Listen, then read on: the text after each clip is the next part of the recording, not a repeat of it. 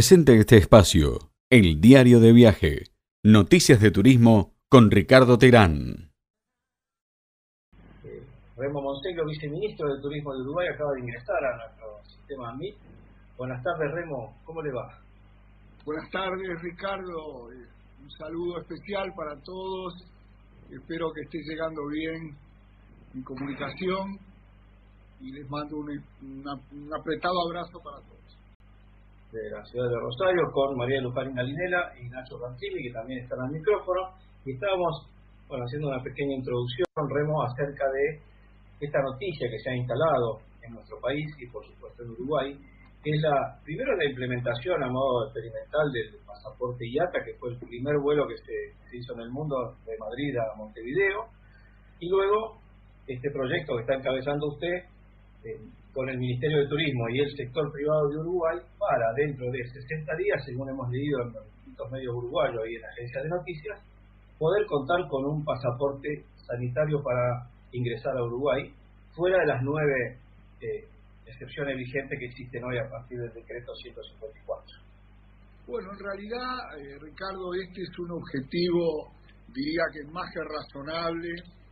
60 días eh, para nosotros y es lo que estimamos que puede ser el plazo máximo para estar listos para esto. Y me explico, de parte de nuestros dos aeropuertos principales, obviamente Carrasco y Punta del Este, eh, está toda la tecnología para leer todos estos instrumentos, este, tanto de salida como de ingreso. En ese aspecto no tenemos ningún problema. En segundo lugar, Uruguay a, través de su eh, aplicación coronavirus.ui ya está en grado de certificar eh, automáticamente a las personas que se dieron la segunda dosis de las respectivas vacunas. Es decir, en mi caso yo la segunda dosis de Sinovac, ya estoy en grado de hacer un simple trámite a través de la aplicación en donde se me certifica que ya estoy vacunado.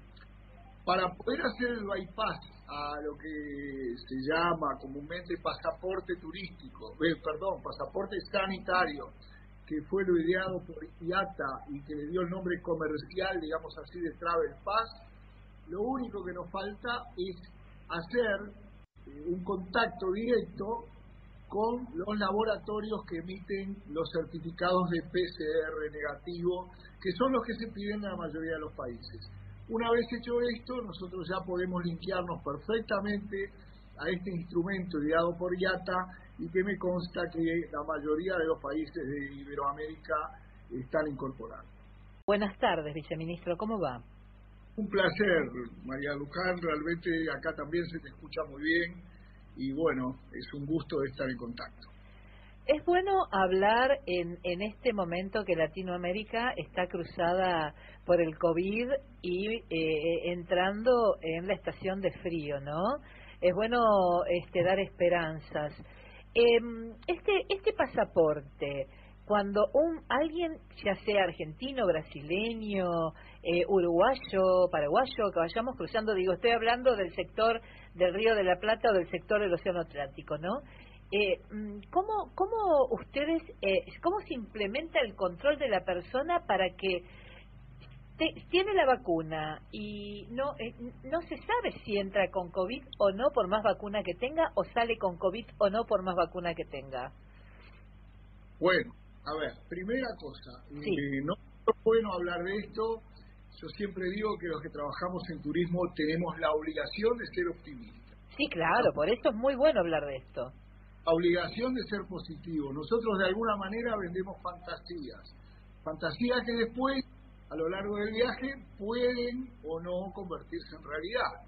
A todos nos ha pasado que hemos ideado un viaje de repente al Caribe, después nos toca, de cinco días nos toca cuatro días de lluvia, pero bueno, lo que tenemos en el imaginario, lo bueno es que vamos a ir, vamos a tener todos días de sol y, y agua color este, Esmeralda y, bueno, todo aquello que soñamos. En este caso, sin lugar a dudas, también es doblemente importante porque estamos pasando, obviamente, en nuestros países por momentos muy difíciles. Eh, yo estoy seguro que cualquiera de los que están escuchando realmente ya, ya está cansado de escuchar problemas, personas queridas que, que nos han dejado, otros que están transitando la enfermedad y nosotros no podemos quedarnos estáticos, por lo tanto estamos trabajando para ese momento, para ese día después. Ahora bien, ese horizonte de dos meses, que es el mínimo, convengamos que nuestros países van a ir avanzando en materia de vacunación, lo cual nos va a ir dando paulatinamente más y más garantías. Una vez dicho esto y hecho esto, las personas vamos a poder transitar con algunas limitantes. Van a haber países que van a decir, bueno, yo recibo solamente personas vacunadas. Van a haber otros que van a decir, bueno, yo recibo solamente personas vacunadas, pero que se hagan un PCR con 72 horas máximo de antelación, como sucede ahora. Claro. Ahora está pasando eso, nadie está pidiendo vacuna porque en estos momentos todavía el nivel de vacunación que tenemos es muy bajo pero dentro de dos meses va a ser mucho más común. Así que las garantías van a ir aumentando, María de Luján, para seguridad, para tranquilidad. Y lo bueno de este pasaporte, el Travel Pass, es que evita el papeleo. Yo ejemplificaba, familia tipo, matrimonio, dos hijos. Eh, a ver, ¿dónde está la vacuna de la nena? Ah, no, se le quedó en la mochila. Bueno, ¿y el tuyo? El Sería un loquero hoy ponerse a viajar como tradicionalmente viajábamos, apelando a todos estos este, certificados que se pueden necesitar. Sin embargo, a través de este instrumento, desde cada uno de nuestros dispositivos móviles con un código QR, nosotros vamos a tener certificado por cada gobierno que tenemos la vacuna adecuada que nos van a pedir el país que vamos, que tenemos el PCR adecuado hecho con la antelación necesaria, que nuestros datos filiatorios son los correctos y que además, una cosa muy importante, conocemos lo que nos piden en cada país, porque no va a ser la primera vez que nos embarcamos para llegar a Perú y después por motivos, no sé, meteorológicos terminamos en México. Pueden pasar esas cosas y es bueno saber de antemano qué se nos pide en cada país. Estaba, estaba pensando, ¿no? Eh, ahora ya le doy la palabra a Ricardo. Eh, esto que se está implementando, viceministro, no solamente va a ser muy útil para el turismo, sino para algunas otras cosas internacionales que a veces es un gran esfuerzo de coordinación para que nos conozcamos todos aparte. Antes de dar la palabra a Ricardo, que seguramente va a clarificarlo más que yo, yo digo que quedó para quedarse. Sí, claro.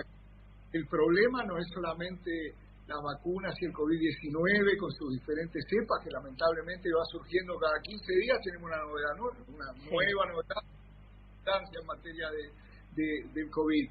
Pero hay países que piden contra la fiebre amarilla, contra el EO, eh, contra la malaria.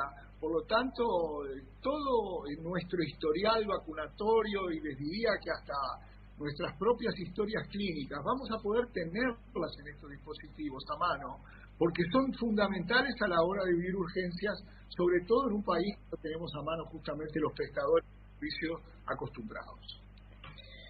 Claro, yo apuntaba justamente a esta complementación del control de COVID a partir del pasaporte sanitario. En este caso, la, primera instancia sería hacerlo a través de IATA, según nos está aclarando, y después habrá seguramente otras instancias que diferentes países del mundo están planteando, desde la OMS y la OMT, que son las organizaciones de salud y de turismo, pero eso supongo que será eh, en un futuro, esperemos que no sea muy lejano. Pero ustedes, eh, este video, tienen un aeropuerto modelo que toma la, figura del rostro humano y saca absolutamente todos los datos, y es un software especial que tienen como, presidencia de la República. Este es así, Remo, y se podría, digamos, como adjuntar a eso este tipo de control sanitario? Mira, tal es así, Ricardo, que cuando empezó todo esto de los controles, de tomar la fiebre y demás, nosotros la principal queja que teníamos en el Ministerio de Turismo de la gente que llegaba al aeropuerto, nos decían, este, no me tomaron la fiebre, no me tomaron la temperatura, no están controlando nada. Y ahí les mandamos una foto de unos señores que están ataviados con un casco, que es un casco inteligente que va detectando las personas que tienen más allá de una temperatura razonable. Eh, eh, yo sé que esto para los que tenemos algunos años podría eh, parecer, no sé, surrealismo hace un par de décadas. Hoy es real. entonces no, no se necesita estar poniéndole eh, un termómetro a cada uno para saber la temperatura que tiene. A tal grado, y tú has hablado también de la identificación biométrica, que obviamente ya no necesita que una persona esté mirándote la foto, ver si el bigote no te creció, eh, eh, si estás usando lentes o no.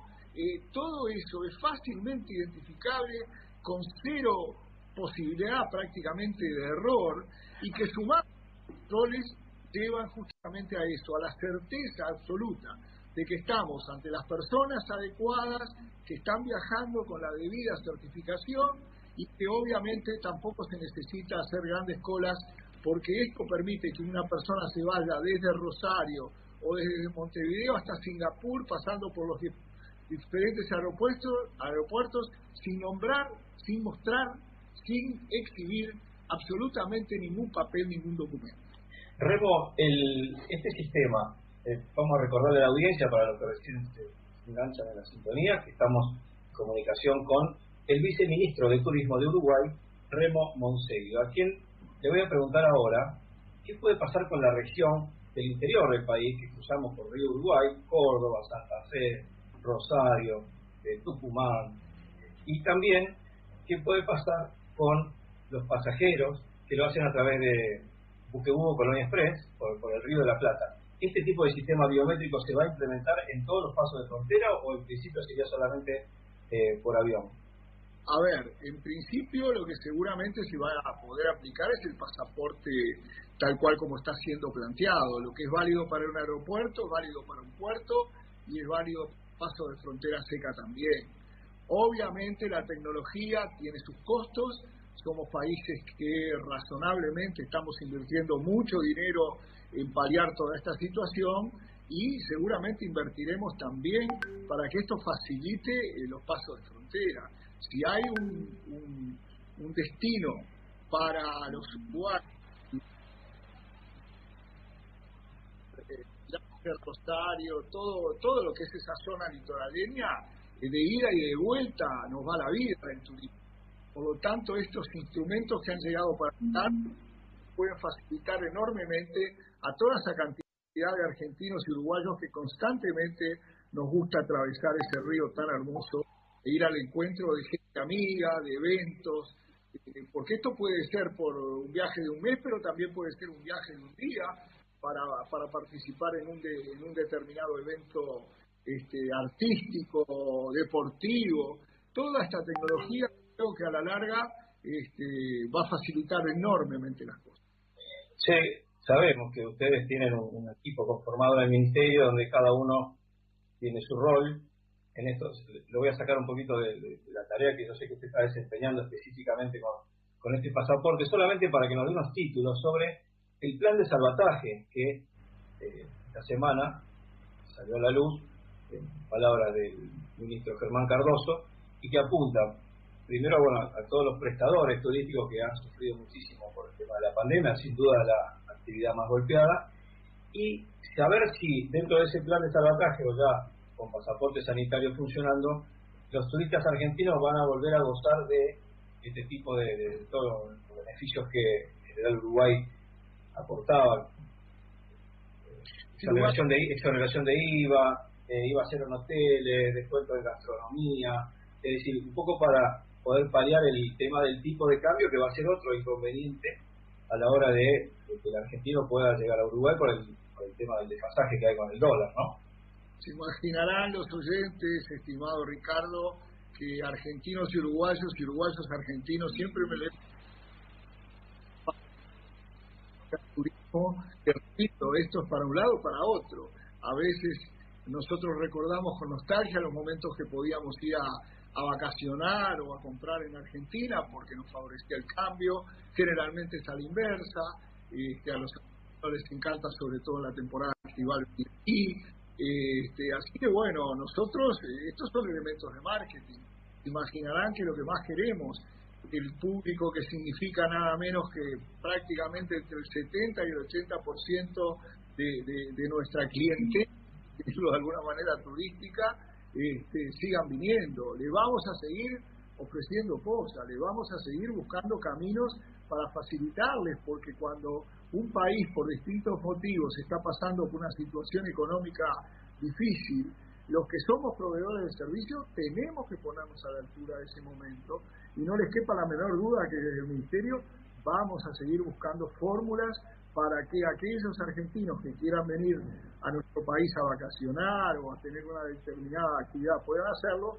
lo mismo que los uruguayos esperamos con ansiedad poder volver a Argentina, poder volver a caminar por la misma Rosario que a, dos de mis hijos les encanta, no pregunte los motivos, pero es una ciudad que, realmente los atrae, o a los que van a ir a Buenos Aires y demás. Esto es de ida y vuelta, así que siempre vamos a estar preparados para ofrecer ventajas que les permitan seguir viniendo.